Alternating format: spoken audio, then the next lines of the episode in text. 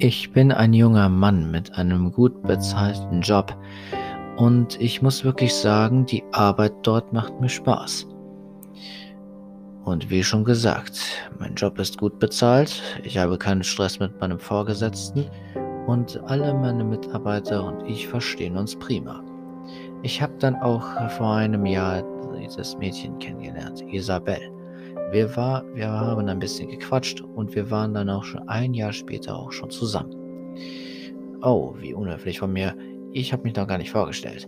Mein Name ist Luca und ich bin 20 Jahre alt. Und wie schon gesagt, ich habe wirklich einen guten Job und ein gutes Leben. Doch dies änderte sich vor knappen sechs Monaten. Ich war noch zu Hause und habe mit Isabel telefoniert. Jetzt habe ihr gesagt, dass ich sie liebte und all den Schmarrn, die ihr euch schon denken könnt. Dann habe ich aufgelegt und ich wusste nicht, dass das unser letztes Gespräch war. Denn schon drei Monate später meldete sie sich kaum. Sie meldete sich gar nicht. Sie nahm nicht meine, sie las nicht meine Nachrichten, sie reagierte nicht auf meine Anrufe. Ich habe ihr mindestens 100 Nachrichten hinterlassen, aber sie hat nicht zurückgeantwortet. Das finde ich ziemlich schade, denn um ganz ehrlich zu sein, hatte ich auch Angst. Denn es war wirklich nicht normal. Drei Monate von einem Menschen nichts zu hören, das ist schon hart. Ich rief auch Isabellas Eltern an, aber die konnten sich es auch nicht erklären. Das war mir wirklich etwas zu kunterbunt. Ich äh, machte eine Vermisstenanzeige bei der Polizei, doch die Polizisten konnten sie ebenfalls nicht finden. Es war wirklich echt traurig. Es ging noch weiter, noch weitere drei Monate und ich hielt es nicht mehr aus. Ich wurde total par paranoid. Ich wusste gar nicht, was ich machen sollte. Doch schon eine Woche später erfuhr ich, was mit Isabella los war. Sie war nicht tot. Sie wurde entführt und sie wurde gefunden. Ich hatte einen Brief mit einer Adresse bekommen, in dem stand, wo sie sich aufhielt. Das fand ich schon ziemlich seltsam. Warum sollte der Entführer seine Adresse mir zuschicken? Vor allem, wo erkannte er meine, meine Hausnummer? Wahrscheinlich, weil er Isabella ausgequetscht hatte und ich es ihr damals verraten hatte, wo ich wohne. Naja, wie auch immer. Ich öffnete den Brief, las ihn, sah die Adresse und machte mich schon kurze Zeit später auf den Weg. Ich setzte mich in mein Auto und fuhr los. Währenddessen rief ich meinen Kumpel Yannick an. Jo, was geht? Hast du schon irgendwas Neues? Ja, Isabella wurde entführt. Und ich habe die Adresse des Entführers. Ich fahre jetzt dahin. Sie wurde gefunden? Das ist echt unglaublich. Es ist fast drei Monate her. Ich weiß.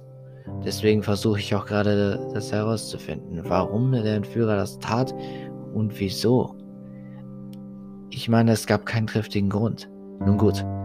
Viel Glück. Auf jeden Fall wollte ich dir noch sagen, es ist gut, dass du sie wiedergefunden hast und ich hoffe, dass sie bald wieder bei uns sich eingesellen wird. Das hoffe ich auch. Wir sehen uns noch. Ich legte auf.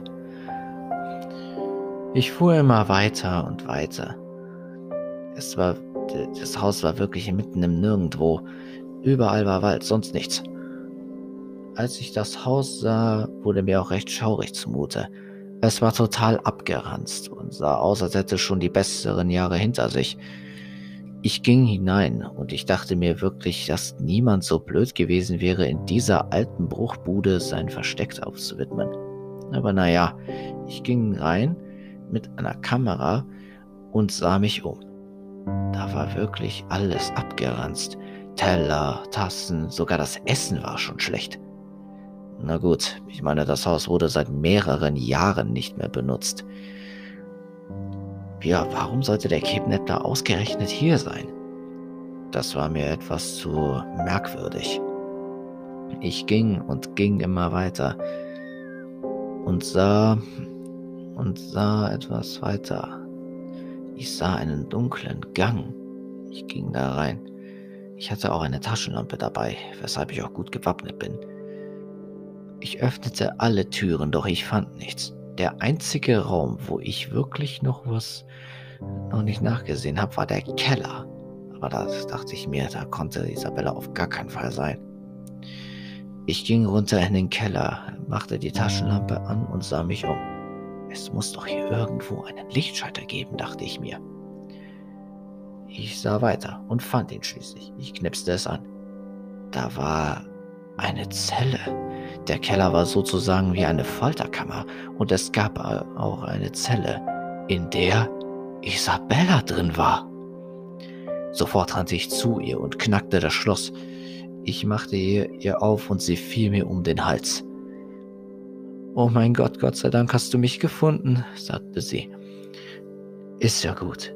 Ich bring dich hier raus. Doch dann hörten wir ein Poltern. Es war unglaublich laut. Ich sah mich weiterhin um, doch es war niemand da. Doch das Poltern verschwand wieder. Hatte ich mir das nur eingebildet? Nein, nein, das kann nicht sein. Isabella blieb die ganze Zeit bei mir. Sie hatte Angst, aber aus irgendeinem Grund hatte sie keine, hatte sie auch Angst. Aber auch einerseits verhielt sie sich seltsam. Sie sah diese Folterwerkzeuge und machte riesige Augen, ging dahin und sah sie sich an, wie als wäre sie eine Wahnsinnige. Mich ließ das total kalt. Ich überlegte kurz. War Isabella jetzt durchgedreht? Oder warum sah sie sich die äh, Geräte an? Hatte sie noch nie Folterwerkzeuge gesehen? Das war wirklich merkwürdig für mich. Isabella kam wieder zu mir mit einem Grinsen. Vorher hatte sie noch Angst, aber jetzt nicht mehr. Sie hielt trotzdem meine Hand und sah mich mit einem süßen Grinsen an. Doch ich verspürte keinerlei Sicherheit bei ihr. Ich ließ ihre Hand los. Was ist los, Schatz? Gar nichts. Ich, ähm, habe nur ein bisschen... Meine Hand ist etwas verschwitzt und deswegen... Ach, brauchst du darüber keine Gedanken zu machen. Sie nahm wieder meine Hand, doch ich ließ wieder los. Irgendwas an ihr war wirklich nicht normal. Ich sah mir das weiter an. Ich sah mir, ich sah alles mir an und ich bekam einen Riesenschreck. Überall waren Folterwerkzeuge, wirklich. Sogar in den Schubladen. Das war wirklich einfach nicht mehr auszuhalten. Ich wollte abhauen, doch Isabella versperrte mir den Weg. Sie sah mich mit einem bösen Grinsen an und sie hatte eine Axt in der Hand. Wo willst du denn hin? Ich dachte, du willst mich befreien und dann weggehen. Ich ging zurück. Noch einen Schritt und noch einen Schritt. Isabella kam immer näher auf mich zu. Wer, wer, wer bist du? Und was willst du von mir? schrie ich total entsetzt. Ich bin's doch, Luca, deine Isabella. Erkennst du mich denn nicht? Du bist nicht Isabella. Wer bist du? Verrate es mir auf der Stelle. Isabella sah mich nur an und dann lachte sie. oh, du erkennst mich wirklich nicht. oh, Luca, wie kann man nur so naiv sein? Ich, ich bin ist wirklich, erkennst du mich denn nicht? Hör auf mit dem Scheiß. Du bist nicht Isabella. Du bist irgendein Dämon. Oh, du hast also meine Tarnung durchschaut. Ich dachte, mit meinen Worten könnte ich dich etwas manipulieren. Aber du hast recht, ich bin nicht Isabella. Und jetzt Siehe zu, dass du stirbst, so wie deine Freundin. Ich sah, ich sah sie schockiert an. Meine Augen wurden groß. Ich wurde auf eine Bank, äh, er zerrte mich auf eine Bank und dann sah sie mich an. Mit einem bösen Grinsen. Plötzlich merkte ich, dass, von, dass bei ihrer Haut etwas abriss. Ich sah sie noch schockierter an als sonst. Sie sah das und zog sich tatsächlich eine, eine Gesichtsmaske ab.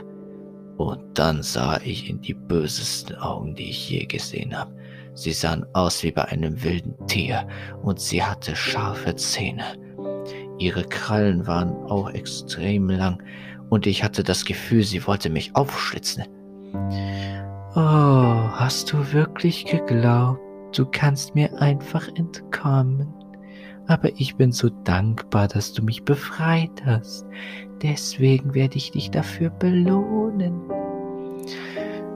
Sie nahm, sie nahm eine Kettensäge aus der Wand, ging auf mich zu und wollte mich umbringen. Doch im letzten Moment konnte ich ausweichen, sie schnitt meine Ketten durch. Ich riss die Ketten von mir, schlang ihr eine um den Hals als ich die, als, als ich die eine an der Wand sah. Ich schlingte sie um ihren Hals. Sie horchte nach Luft, doch sie bekam keine. Dann schleuderte ich sie gegen die nächste Wand. Mir war klar, dass dieser Dämon auf gar keinen Fall leben durfte. Ich nahm, ich nahm einen Dolch und rammte ihn den Dämon zuerst in die Seite, dann in die Brust, dann in die Schulter und dann auch noch in den Kopf. Der Dämon fiel blutend zu Boden und regte sich nicht mehr. Der Geist des Dämonen löste sich auf. Und so entkam ich nur knapp einem Dämon, der mich töten wollte.